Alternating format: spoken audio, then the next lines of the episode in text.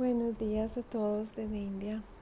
Eh, me despierto y estoy lista para hacer la segunda entrada de mi relato.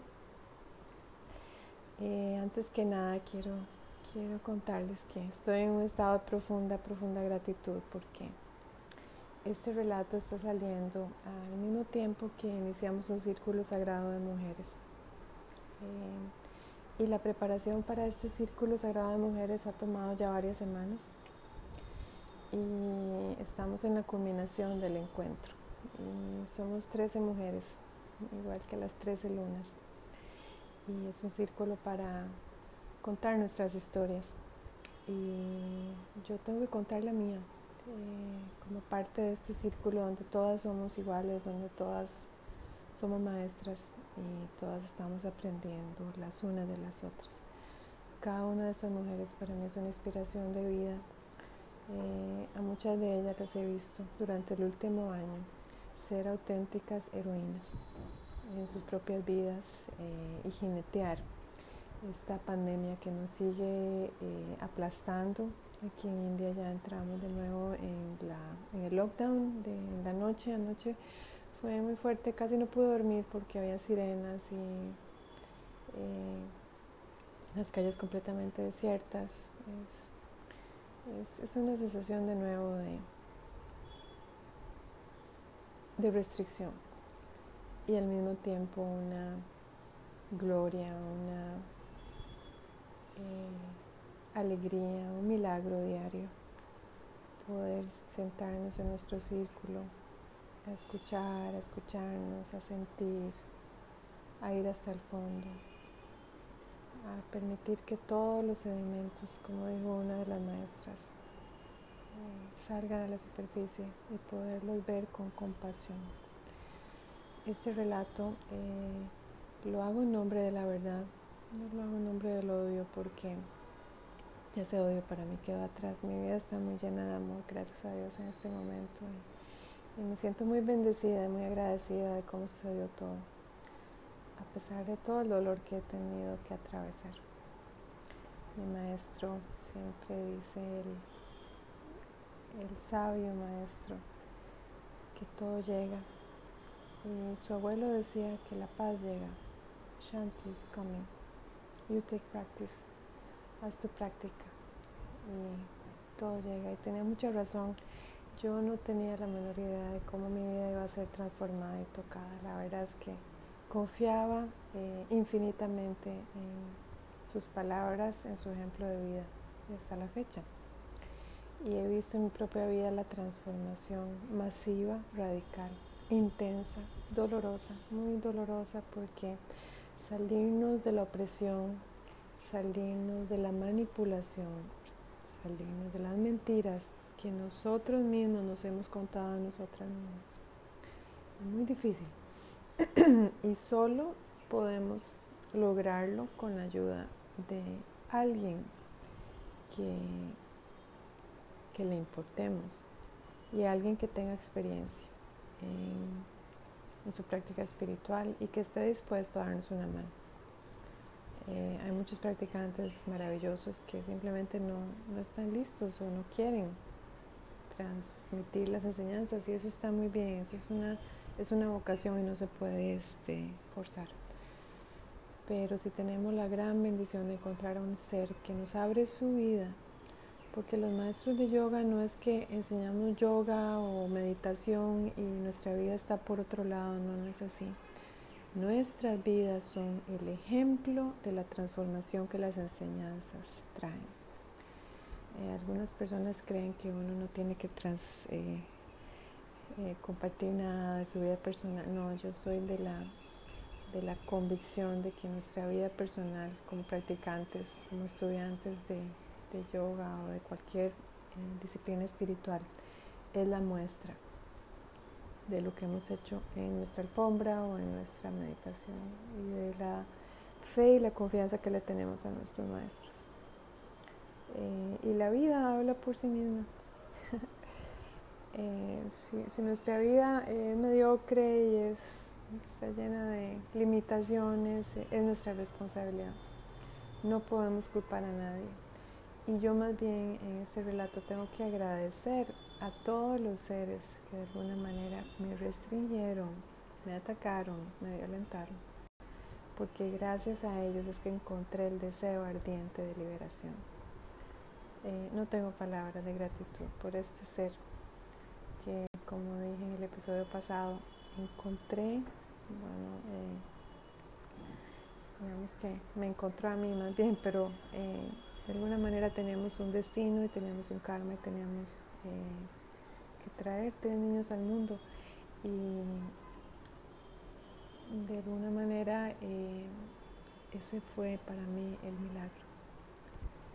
Que una vida que yo ya había descartado, la vida que yo realmente anhelaba aquí en India eh, llegó. Llegó porque yo la pedí por muchísimos años con mucha intensidad, con mucha devoción. Tengo que decir que en este momento, en medio de esta locura mundial de las pandemias y los virus y las vacunas y todo lo que esto está causando a nivel psicológico en los seres humanos, estoy tan feliz de estar en India. Aquí me siento tan acuerpada por la presencia de mi maestro, me siento tan amada por mi esposo y mi nueva familia. Y tengo toda la intención y dedicación de seguir yendo hacia adentro, porque es hacia adentro donde encontramos las respuestas. Eh, podemos proyectarla en mucha gente, podemos echarle la culpa a los demás. no, todas relaciones fallidas nos ayudaron a encontrar nuestro camino. Así que continúo mi relato, que como les dije es un relato de honestidad y de sinceridad, de, lo que fue vivir en una relación eh, con un narcisista por muchos años sin darme cuenta. Es que eso es lo que sucede, uno se da cuenta hasta el final, hasta después. Eh, yo realmente quería que, mi familia estuviera unida y hacía todo lo posible de corazón por sostener el espacio, por criar a mis eh, niños, no solamente a los pequeñitos, también a los grandes. Eh, yo en algún momento llegué a tener siete muchachos en la casa y el mayor tenía 18 años y el menor acaba de nacer, más el perro y el octavo hijo, así le llamo. Eh, y yo sentía que toda la responsabilidad estaba en mis hombros, no solamente de de, estar embarazada, de parir los hijos, de darle mamar, sino de trabajar, de traer el dinero, de poner el pan, porque esta persona, este ser era, era un inútil, así es como lo puedo ver ahora, pero en el momento, eh, digamos que era como una pantalla me cubría la visión y yo lo único que veía era que, que yo tenía que seguir trabajando porque este hombre no era no era compañero, era carga. Era una carga muy pesada, era una persona que además era muy exigente. Yo recuerdo que bueno, se iba muy temprano a andar en sus grupos de bicicleta, es interesante. Grupos de bicicleta que yo fui la que lo conecté, yo era la que tenía las amistades y los contactos. De hecho, eran muchos en este grupo de coyotes, eran muchos este, ex míos de la escuela, me acuerdo y del colegio. Y le pusieron un apodo, le pusieron yoga a este ser, porque sabían de dónde venía él, sabían que, que yo era la que de alguna manera lo había enfocado a ese lugar y que no hubiera llegado sin mis, sin mis contactos. Y así fue como se siguió aprovechando de mis contactos. Y hasta la fecha, ven qué interesante, muchas de las personas que, que pobrecitas que todavía están muy ciegas sobre lo que sucedió con mis niños en Costa Rica y que lo apoyan porque estas personas son tan mentirosas y tan manipuladoras que se hacen unas historias que, bueno, solo ellas se las creen. Eh, estas personas todavía no entienden la, dimensión de la maldad de estos seres narcisistas, eh, mitómanos, eh, perversos que definitivamente existen y que lo que buscan siempre es un provecho personal. Eh, recuerdo una vez yo uno de mis viajes, ¿verdad? Porque yo, yo enseñaba en mi estudio en Costa Rica y también empecé a recibir muchas invitaciones para ir al extranjero. Eh, estuve viajando por toda Latinoamérica, Europa, en Asia. Y para mí era un gusto y un honor representar a mi maestro y poder compartir las enseñanzas que me estaban haciendo tanto bien, porque dentro de todo lo que yo estaba viviendo en mi práctica de yoga siempre fue mi amiga fiel. Y fue mi oasis, y fue mi lugar de regeneración. Era donde lloraba, era donde me quebraba, donde decía, ¿cómo es posible que, yo volví a casarme y me casé con otro ser más que que es inútil, por lo menos el primer enfermo, eh, el alcoholismo es una enfermedad. Este segundo era eh, un total y absoluto ego en dos piernas. Eh, como iba a estos grupos de, ciclismo todas las mañanas, mm, llegaba a la casa y tiraba un uniforme de yoga y luego tiraba la ropa de ejercicio y yo recuerdo a mi muchacha que había estado conmigo desde que yo me casé la primera vez. Sudaba de tener que lavarle la ropa a este hombre que el, el montón de ropa que usaba diariamente equivalía a la ropa de todo el resto de la familia, de los niños y mía. Eh, y yo no me di cuenta de esto, ay, qué lindo. ¿Cómo es este? Uno está ciego, está ciego. Mi madre fue la que se dio cuenta y decía, ay, es que Janet está tan atribulada, ¿por qué le tira tanta ropa? Y, yo, bueno, mis clases y mis y con mis bebés y amamantando y cuidando y que el otro estaba gateando, o sea, yo estaba muy, muy en el aquí y en la hora, yo no, yo no tenía visión periférica. Eh, recuerdo una vez que volví de, un viaje y mi muchacha era una mujer muy, era muy muy calladita. Era una de las cualidades que tenía. Era una persona muy respetuosa y, muy discreta. Y recuerdo que llegó y me dijo con, mucho esfuerzo de su parte, me dijo, señora, tengo que contarle algo. Y, yo le dije, Janet, ¿qué, ¿qué, está pasando? Me dice, es que, es que viera que, que fulanito de tal trajo a, unos amigos a la casa, mientras usted estaba fuera de viaje. Yo le dije, ok, ¿y qué pasó? y los paseó por toda la casa.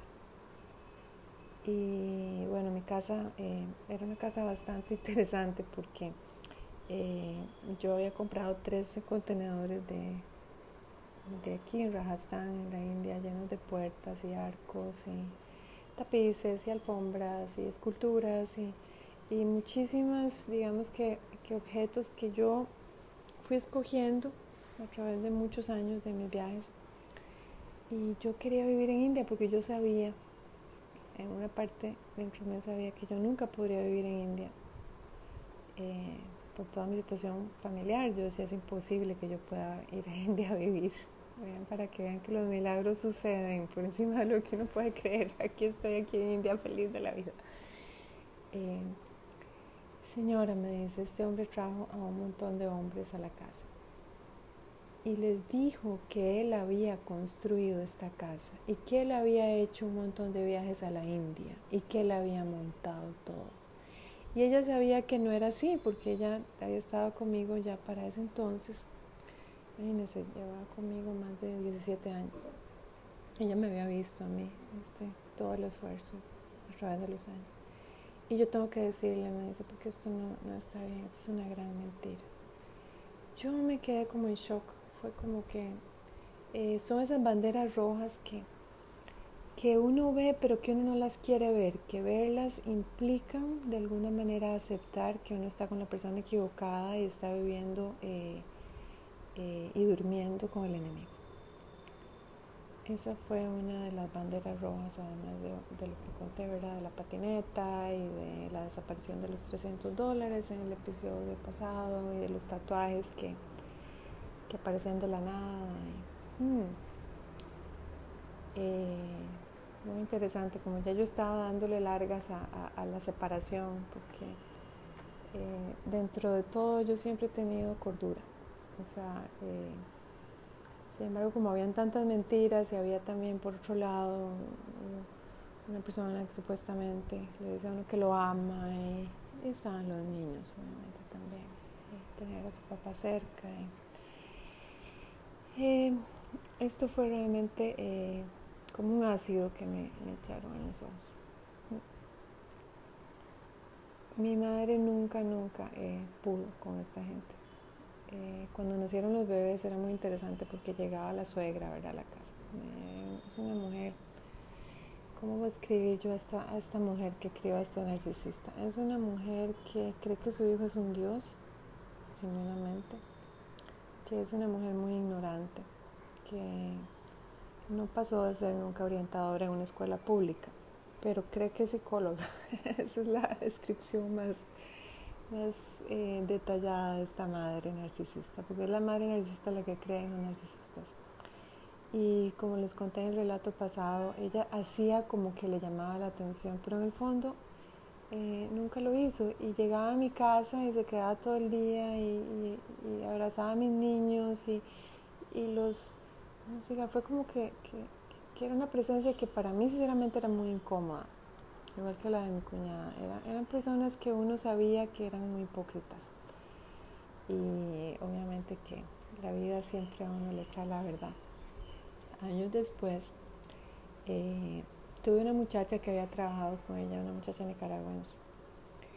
Y un día llegó y me dijo, ay, yo quería contarle algo. Le digo, es que usted es una buena persona, me dice es una buena persona y yo había escuchado tantas cosas negativas de usted. Y esta mujer, eh, la que era su expatrona, ¿verdad? La, la, mamá del narcisista, le contaba su vida a todas las personas en, el trabajo, porque ella trabajaba en esa escuela. Y todas esas señoras sabían de su vida y sabían de sus viajes, sabían de sus problemas eh, matrimoniales. Era como en Costa Rica hay una había una radio que era donde, la radio nacional, sea, Radio Monumental de la República.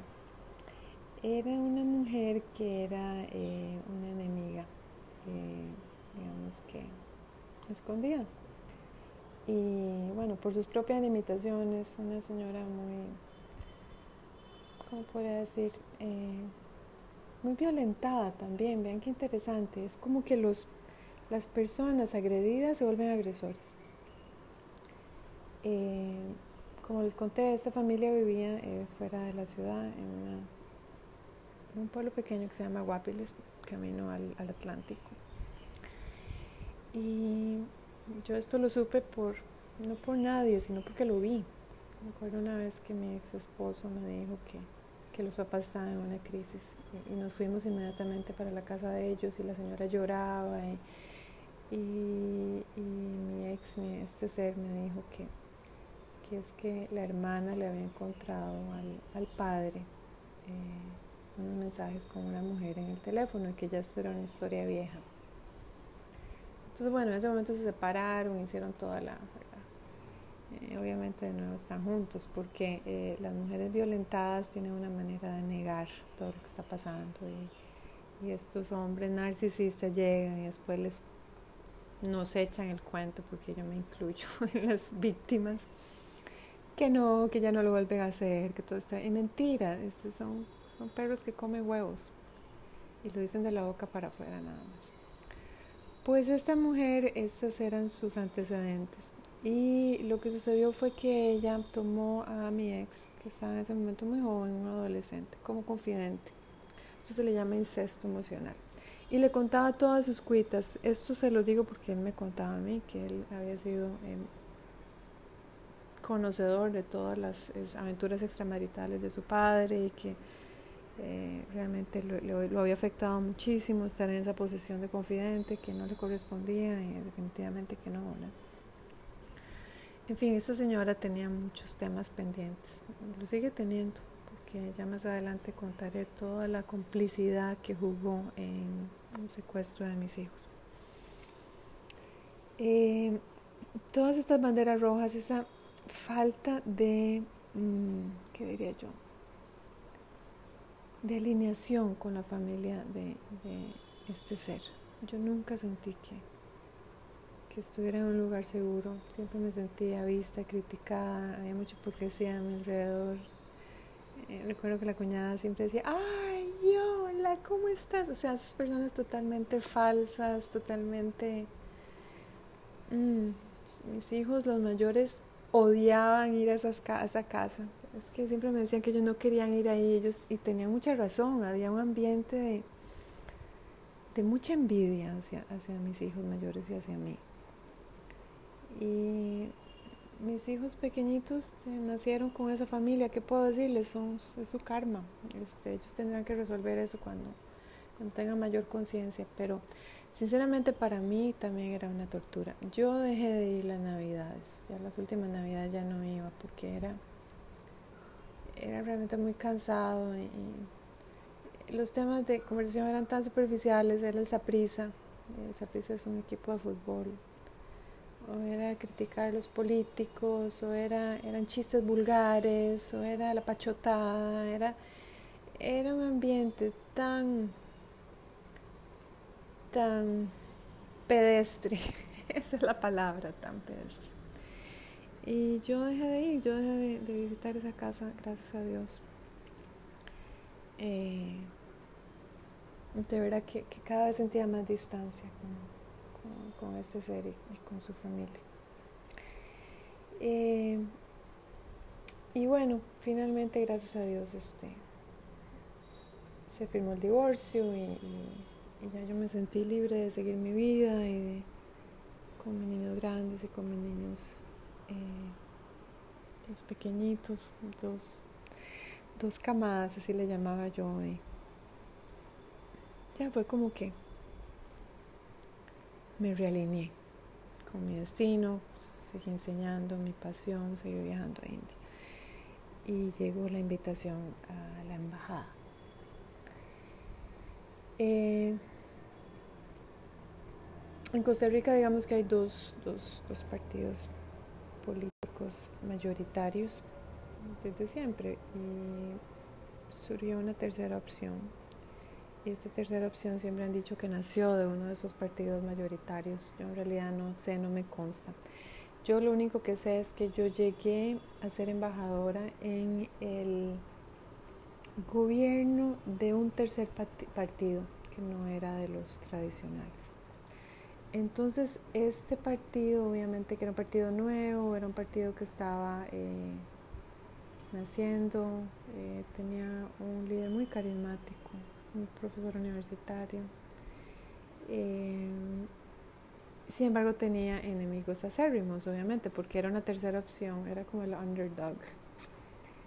Y había salido presidente. Y fue este presidente el que me dio su confianza para yo poder venir a representar a Costa Rica India. Yo siempre se lo agradeceré hasta la fecha.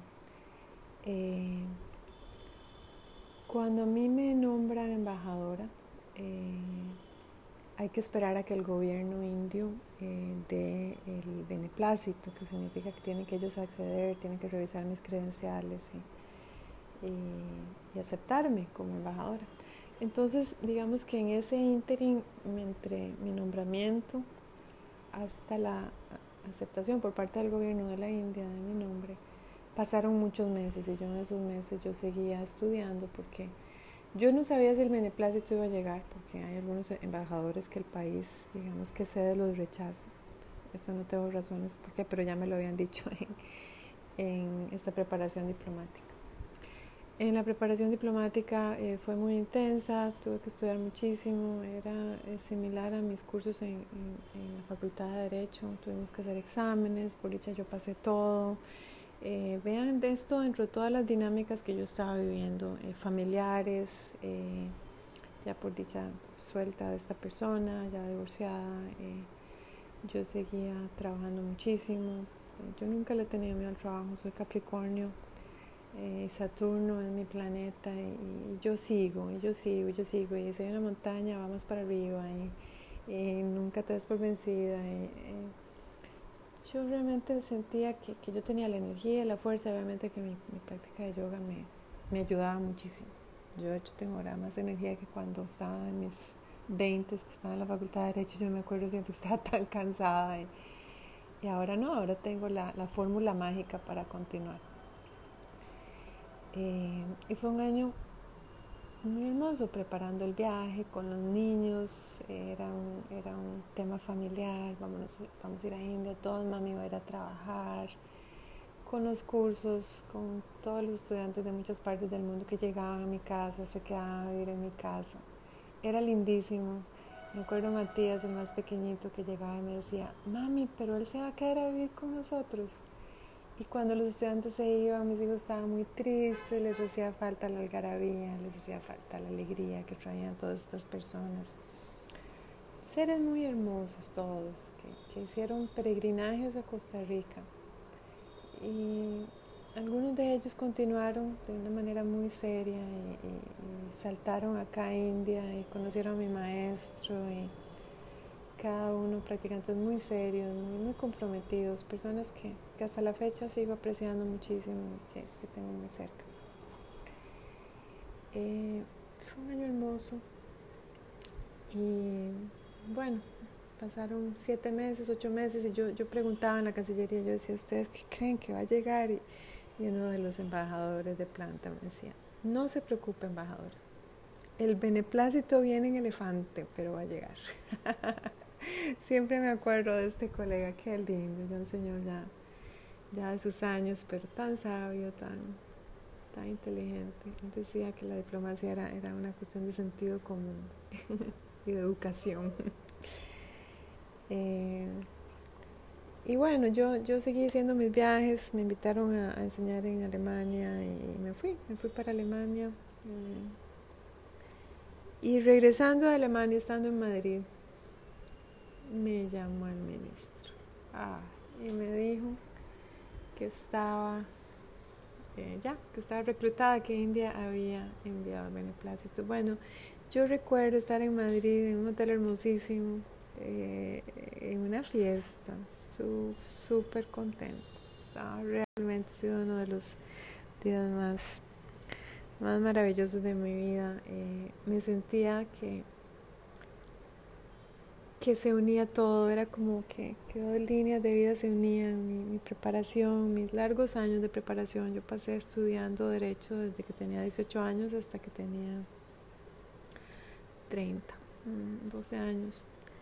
Y saqué tres maestrías, eh, saqué una, el primer posgrado fue en Costa Rica en la Facultad de Derecho, en Derecho Comercial.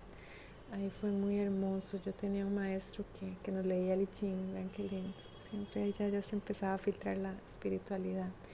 Y ese maestro, una persona muy, muy eh, respetada en el ámbito del derecho en Costa Rica. Eh, nos consiguió una beca a mí a otra colega para estudiar en Italia y nos fuimos de Italia por unos meses. Fue increíble, una beca de investigación. Ahí fue mi primer viaje sola a mis 26 años.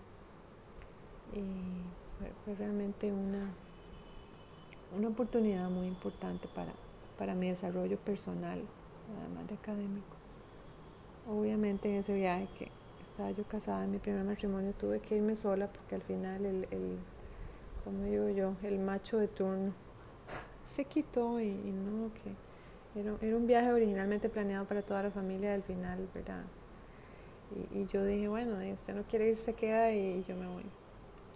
Y yo desde ahí ya empecé yo a dar muestras de que yo no era la, la mamá típica, yo no era la mamá eh, costarricense, sacrificada, oprimida, mártir, que habían sido mis abuelas. Que por dicha no había sido mi madre, porque mi madre siempre fue muy rebelde y muy respondona. Y además fue muy estudiosa, fue una mujer que empezó a hacer yoga en los años 70, donde era totalmente underground, o sea, mi madre tenía libros que yo recuerdo de Wayne Dyer, que, que después yo llegué a, entender quién, quién era. Tus zonas erróneas, me acuerdo, yo empezando a leer, yo decía, tus zonas erróneas, Wayne Dyer, y ese era el tipo de lecturas de mi madre. Luego ya se metió en masonería, en metafísica. Siempre fue una mujer que buscó sus respuestas, que no se conformó con la religión católica que quiere a la, a la madre eh, pura como la Virgen María y todo ese montón de, perdonen, de basura que nos han metido las mujeres para mantenernos controladas. Yo desde que me fui a Italia, ella di muestras de que yo no iba a sacrificar mi camino profesional porque el macho de turno me saboteara los viajes. Entonces ese macho le tocó quedarse con dos niños pequeños por unos meses, tampoco fue que fueron tres años, fueron siete meses que yo estuve en Italia. Y bueno, fue un drama y que lo abandoné. Y bueno, vieran qué increíble. Si hubiera sido al revés, obviamente que no, la mujer se queda con los hijos y el hombre se va a estudiar. Eso es totalmente normal.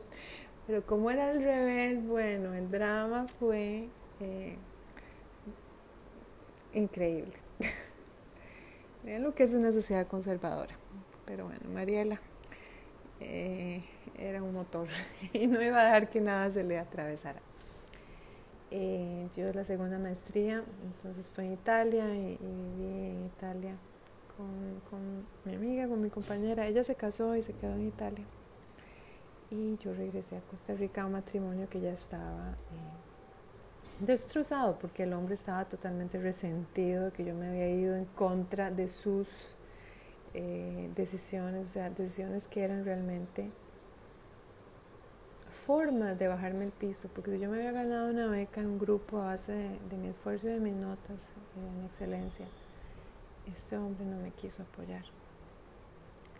Eh, es muy interesante cuando en una sociedad patriarcal las mujeres de alguna manera somos inteligentes y nos superamos y trabajamos por nuestra por nuestra superación y, encontrar que no hay mucho apoyo. El apoyo es prácticamente inexistente y todavía peor de las mujeres de la familia, vieran. La, la ex suegra y la ex cuñada, bueno, mujeres realmente amargadas las dos y criticonas, ¿verdad? No, no han hecho nada en sus propias vidas, pero sí están para criticar a los demás. Esta era la sociedad en que yo me movía. Y bueno, yo saqué mi tercera maestría embarazada de mi cuarto niño de Gabriel, estudiando de noche, cuidando bebés de día. Y qué bueno que la saqué, hice mi tesis en, Derecho Ambiental y, ya yo empezaba a sentir que me, que me gustaba un poquito el derecho, porque ya tenía que cuidar árboles y ríos.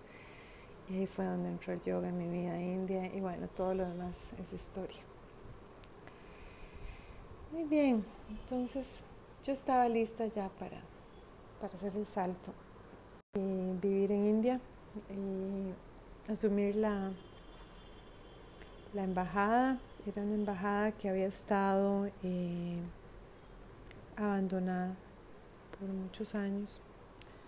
Habían habido dos embajadores hombres, pero eh, luego nadie en Cancillería quería venirse a la, a la embajada en India.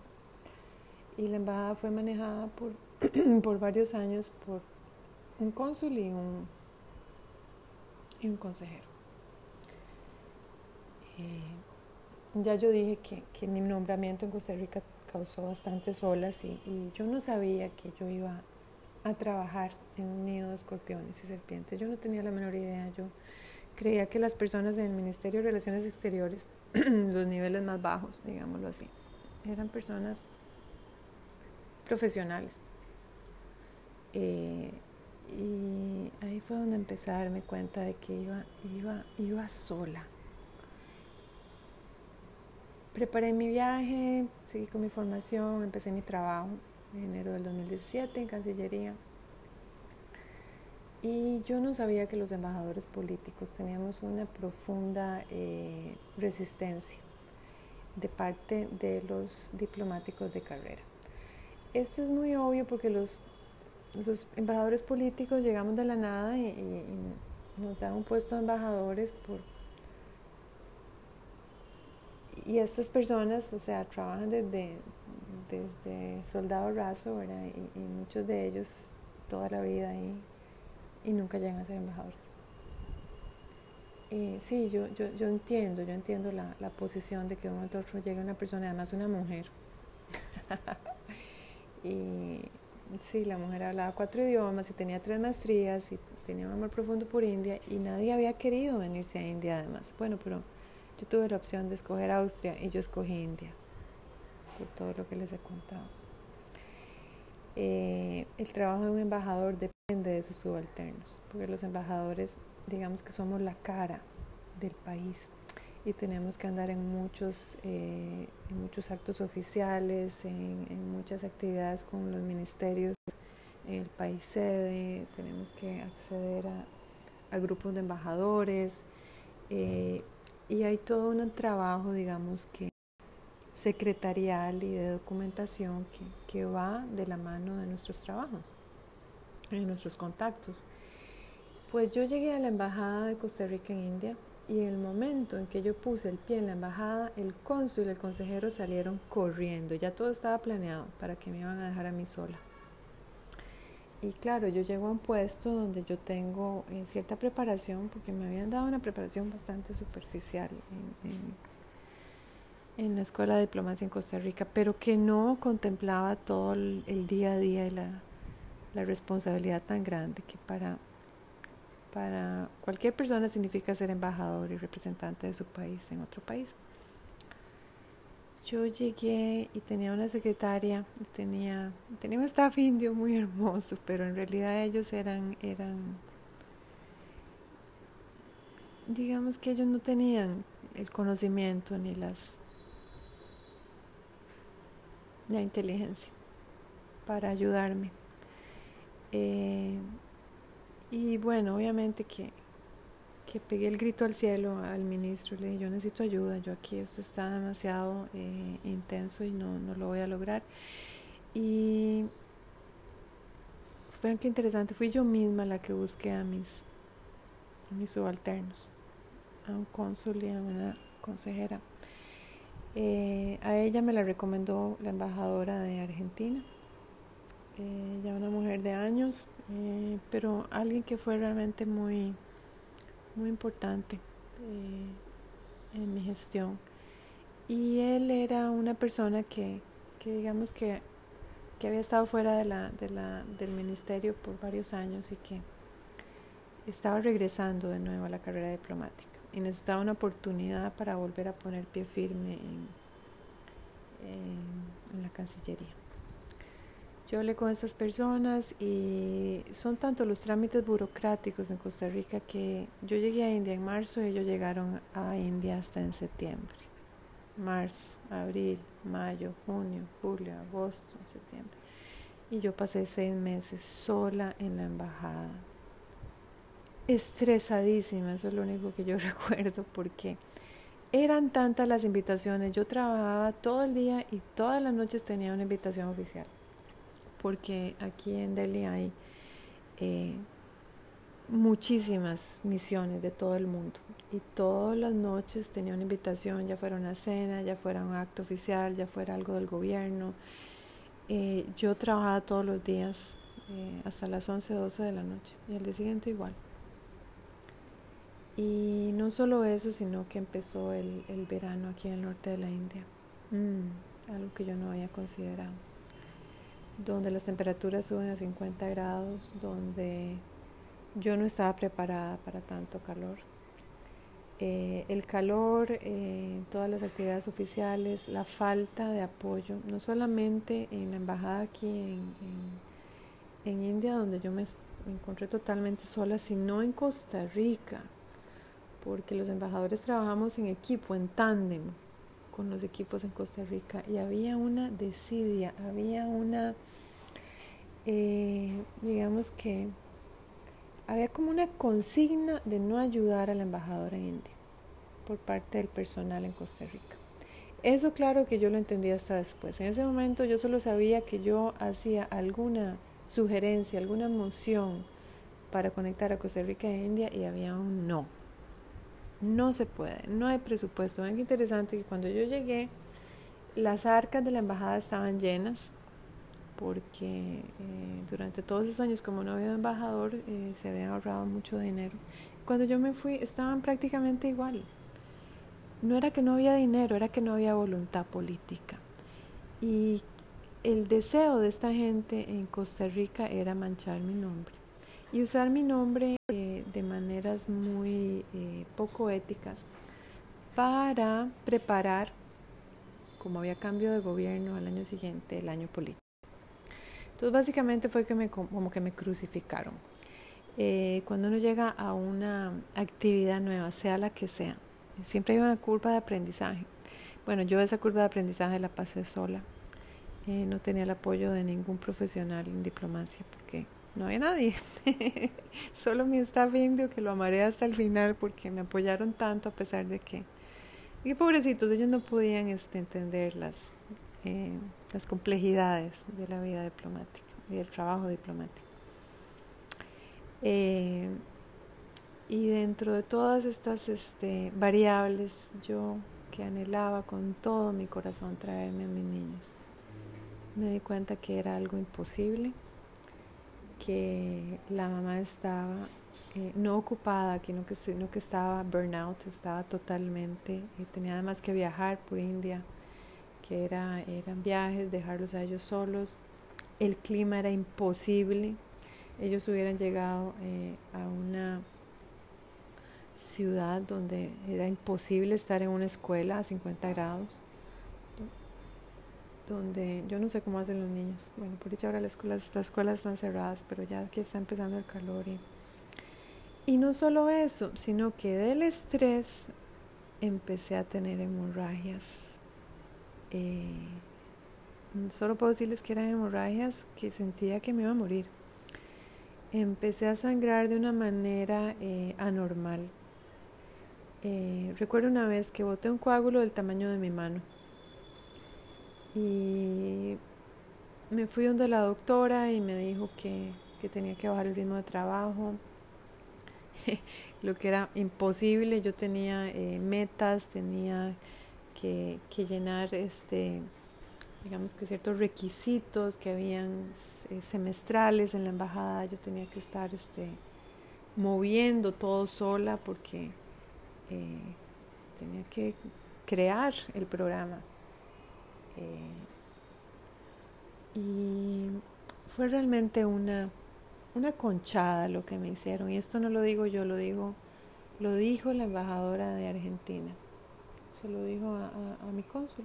Es que fue una conchada lo que le hicieron a la embajadora de, de, India. Esta embajadora, eh, siempre la tendré en mi memoria, una mujer muy, muy digna, muy inteligente. Descansa en paz. Y hasta ahí fue que yo me di cuenta del, del, abuso y de la violencia que había sufrido a manos de estos eh, profesionales, entre comillas, de la Cancillería, que no me apoyaron para nada, sino que más bien me metieron un montón de zancadillas. Para hacer la historia eh, corta, yo terminé el hospital porque una noche eh, ya fue tanto el sangrado que me desmayé y me llevaron de emergencia eh, a la clínica y entré en cirugía inmediatamente porque definitivamente la doctora dijo que, que, me hubiera ido en sangre, así fue eh, el tema de grave. ya para entonces era julio, ya, ya por dicha ya estaba lloviendo, llegó el monzón, ya bajó un poco el calor y yo empecé a recuperarme y a, a llorar primero que todo eh, el sueño fallido de estar en, India con mis niños. Yo creo que si todas las mujeres que trabajan en Cancillería, que, se ponen una mano en, el corazón, si escuchan esto, y que son madres, y que cargan en su corazón lo que me hicieron, eh, no solamente el daño a nivel este, de salud, su, su politiquería barata, sino el daño a mi familia, porque esos niños se quedaron esperando que mami eh, los llamara India y mami no pudo. Mami no pudo porque estaba enferma, porque estaba eh, atiborradísima de, de, de trabajo. Y vean qué interesante. Entonces sale la prensa, ¿verdad? La prensa en Costa Rica, la prensa tan seria que tenemos. Y dicen que a la embajadora de Costa Rica en India la calificaron con la peor nota en... y bueno, eso ya fue como, como la cereza en el pastel. Eh, no saben nada de, la, de los obstáculos que yo estoy atravesando, bueno, además del cambio de país, que es un cambio bastante intenso, de un momento a otro yo me encontré totalmente sola, no tenía mis niños, no tenía mi casa. Eh, fue un duelo que yo viví. De la mano del estrés en el trabajo, de una embajada donde yo era todo, era cónsul, era embajadora, era consejero, era eh, la parte cultural, era la parte financiera, yo era todo. Los demás seguían mis instrucciones. Sino eh, con la salud muy menoscabada. Y todo el mundo me preguntará por qué yo no tiré todo y me devolví a Costa Rica, a mi vida confortable, a mi vida con mis niños, a mi vida eh, que yo misma había diseñado para hacer una vida feliz, ¿por qué no tiré todo? Y yo recuerdo hablar con el ministro y decirle todo eso y, y pedirle apoyo y él me decía, es que tenés que entender que es una guerra contra nosotros, contra los que de alguna manera representamos eh, la clase educada en Costa Rica, los que tenemos, no sé, no sé cómo explicarlo, que tenemos cierta, cierta dignidad. Contra estos me decía este envidiosos, escorpiones, arribistas que no soportan este, vernos en posiciones de liderazgo. Y si vos te venís, me decía, porque me trataba de vos, van a ganar.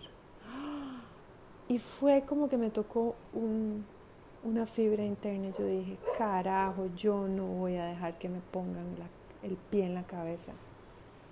¿Por qué esta gente se va a llevar por delante una oportunidad tan importante para mi vida, de estar en un país, de representar a mi país dignamente y además estar en relación con, con gente tan inteligente aquí en India, personas tan sabias. Eh, India tiene una imagen del mundo que es tan, tergiversada. Las personas, especialmente eh, en esta capital, eh, y a nivel diplomático y a nivel gubernamental, son, seres muy, muy inteligentes. Para mí era un gusto, ya cuando me recuperé, regresar a mis, a mis labores diplomáticas y conocer gente tan ¿cómo decir?, tan profunda.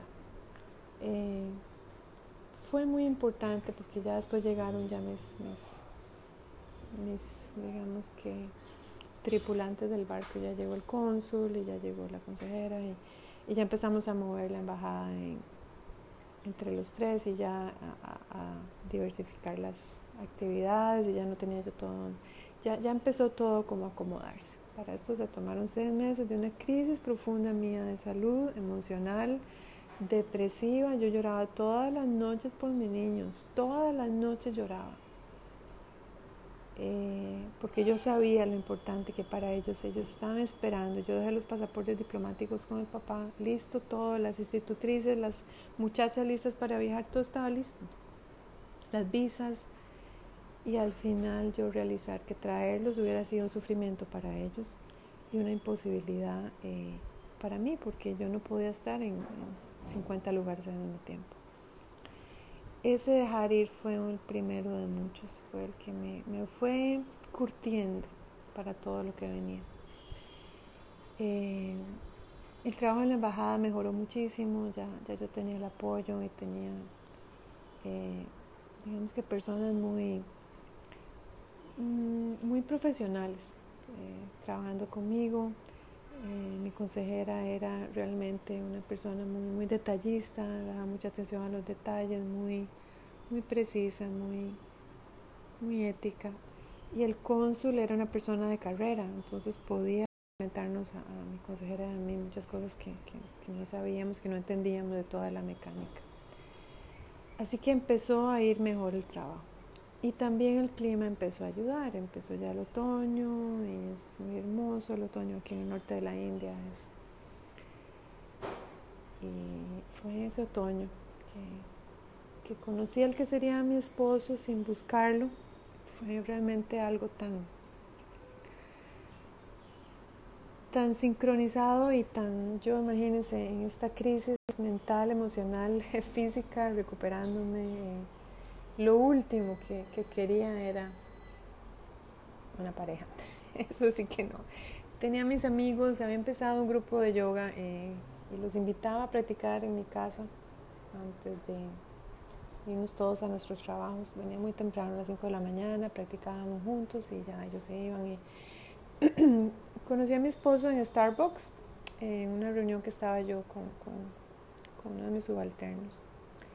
Y me acuerdo que tenía un libro en sus manos y, y, vi un folder que decía Embajada de Costa Rica y me dijo, uy, qué interesante, trabajas en la embajada. Yo le dije, sí, yo trabajo en la embajada. Empezamos a conversar de Costa Rica y de India y que le interesaba mucho la política y genuinamente le interesa mucho la política. Siempre he estado ahora como eh, muy pendiente de todos los afanes políticos en su país y de la historia de India. Eh, y nos conocimos, pero yo en realidad estaba en, una onda de que yo quería estar enfocada en mi trabajo y, hacer mi, mi, gestión lo mejor posible ya que tenía ayuda. Eh, muy bien, y, llega octubre y comienza a, ponerse muy denso el, el, aire aquí en, en la capital y llega al punto de que ya me da una bronquitis. Mm, interesante, una bronquitis. Llega al punto que ya me da calentura. Y todo esto me sucede en un viaje que estoy yo en el sur de la India, en Mangalore, donde pierdo la voz y empiezo con fiebres altísimas y me doy cuenta de que había estado respirando por muchos meses sin dármelo cuenta humo que llegaba del norte de India, del Punjab, y que se quedaba atrapado en en la capital por el frío y que mis pulmones tropicales no, aunque todavía estoy con un poquitito de tos, ahora no es que esté contaminado por acá, pero siempre. Eh, y ahí fue donde, donde de nuevo la prensa tomó mis declaraciones de un blog privado donde yo contaba que estaba con bronquitis y que me temía que había sido por la contaminación en la capital, que estaba yo enferma. Bueno, tomaron todo, salí hasta en el Washington Post, la embajadora de Costa Rica habla mal de India, o sea, yo no estaba hablando mal de nadie, estaba simplemente contando que estaba con un tema de salud. Lo extrapolan, lo... Eh, y de nuevo en Costa Rica la embajadora de India no sabe hacer las cosas, estaba hablando mal de su país sede, el país sede la va a echar, la va a declarar no grato. Bueno, un drama. Una prensa que no ayudaba para nada, vean qué interesante, que era alimentada por la misma gente de Cancillería que nos tenían tantísima envidia a todos los embajadores políticos. Todo eso lo supe ya hasta después. Bueno, yo en ese tema de salud me tuve que quedar en el sur, en el hospital, tuve que recuperarme, no podía moverme y durante toda esa época todos esos días de tanto estrés, porque de nuevo en los periódicos de Costa Rica, embajadora de Costa Rica habla mal de, bueno, etcétera, etcétera. Vean que si yo realmente hubiera hablado mal de India, India me hubiera rechazado. Yo nunca hablé mal de India, eso fue una tergiversación de la prensa en Costa Rica. Yo lo que dije nada más es que estaba enferma, que era algo real y que había contaminación y que es algo real que es un tema que, que, había sido parte importante de mi gestión, todo el, tema ambiental, porque Costa Rica obviamente eso, bueno, creía yo que era un ejemplo a ese nivel. Eh, fueron días de mucha atención de nuevo por toda la parte política, porque ya venían las elecciones y querían mancillar el nombre del PAC, que era el, el, partido en que yo estaba, el nombre de mi ministro, el nombre del presidente, y bueno, todas estas fuerzas opuestas eh, tirando un montón de, perdón la palabra, caca a personas que ni conocen. Dentro de todo eso sale un periodista increíble en Costa Rica y dice que él encontró mi nombre en un website, en, una escuela de yoga en Mysore, vean. Y que yo no estoy enferma, que yo en realidad estoy eh, impartiendo un curso en esa escuela india. En vez de estar haciendo mi gestión de embajador. Ah, ya se fue la cereza del pastel de la pachotada y de la vulgaridad costarricense. Eh, yo he estado en esa lista de maestros desde el año 2007, que fue donde mi maestro me dio su bendición para enseñar. Y este periodista ignorante y seguramente pagado por la gente de la Cancillería sale diciendo que yo estoy haciendo yoga en India en vez de ser embajador. Bueno, eh, yo todo eso se lo contaba a Visheka, a mi esposo, que en esa época era mi amigo, y que me, llamaba, ¿cómo estás? ¿Qué está pasando? Yo le contaba y me decía, qué sucia que es la política. era lo único que, que, que entendía. Y bueno, finalmente ya regresé a India y ya cuando regresé a India eh, me di cuenta que la, la, amistad era, era más que amistad y ahí fue donde empezamos ya nuestra relación.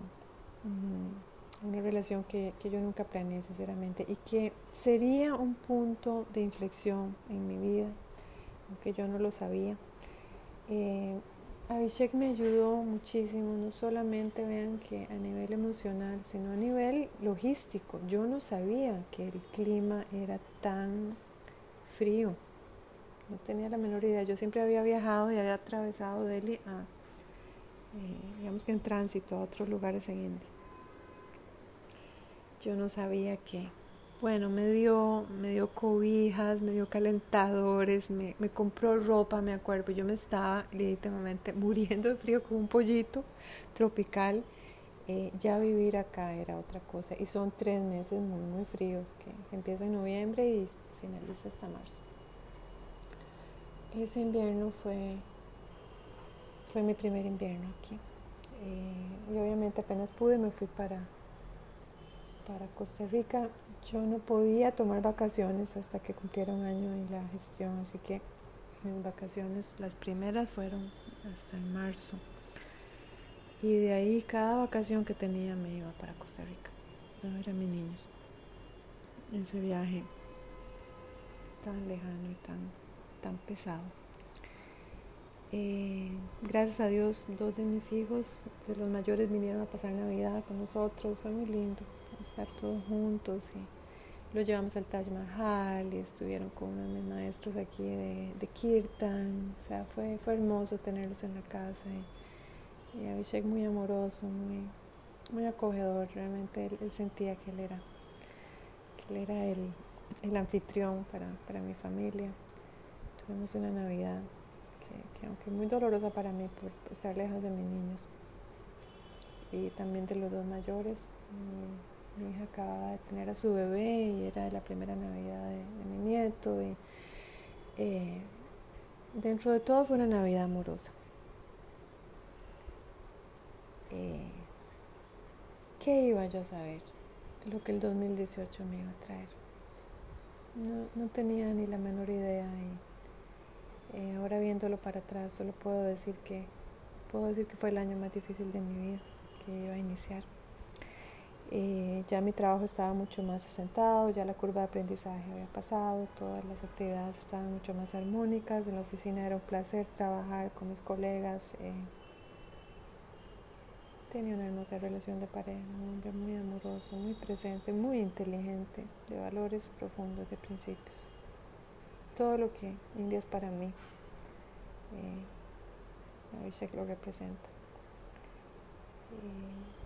Y eso fue como, como empezó una nueva etapa de mi vida sin yo saberlo, porque yo, yo tenía muy presente que el año siguiente era, era cambio de, de gobierno y que eh, muy probablemente yo tendría que, que regresarme. Estaba bien, estaba ya lista para regresarme. Y una parte mía quería quedarse, obviamente porque ya había empezado a tener amigos, tenía un grupo de yoga muy lindo, tenía mi pareja que que era una relación muy, muy distinta en la que había estado antes. Era, aunque él es menor que yo, era, un hombre responsable, un hombre trabajador, un hombre que no se recuesta en las mujeres como venía yo saliendo de mi ex. Fue para mí algo, un cambio, un hombre que te invita a cenar, que no tienes que pagar todo. ya para mí eso era un cambio increíble. Un hombre que te habla con inteligencia, sus posiciones políticas, que tiene visión global, que, que además que, es muy bueno en su trabajo, que era un hombre, no era un niño. Un hombre que está ahí para ver cómo apoya, para escucharte, para... No, alguien que quiere que, uno gire alrededor suyo y que lo único que abre la boca es para pedir y, reclamar y exigir. Eh, empecé a conocer una, una nueva forma de relacionarme y bueno, dejemos aquí este capítulo porque ya, ya se va a, cortar esto. Y en el próximo pues conversaré cómo fue que, que, este 2018 me cambió la, la, vida y de cómo fue también de que Gracias a mi sacrificio como embajadora, tuve que sacrificar lo que más amo. Muchas gracias a todos. Mucho amor desde mi hogar, desde esta amada India.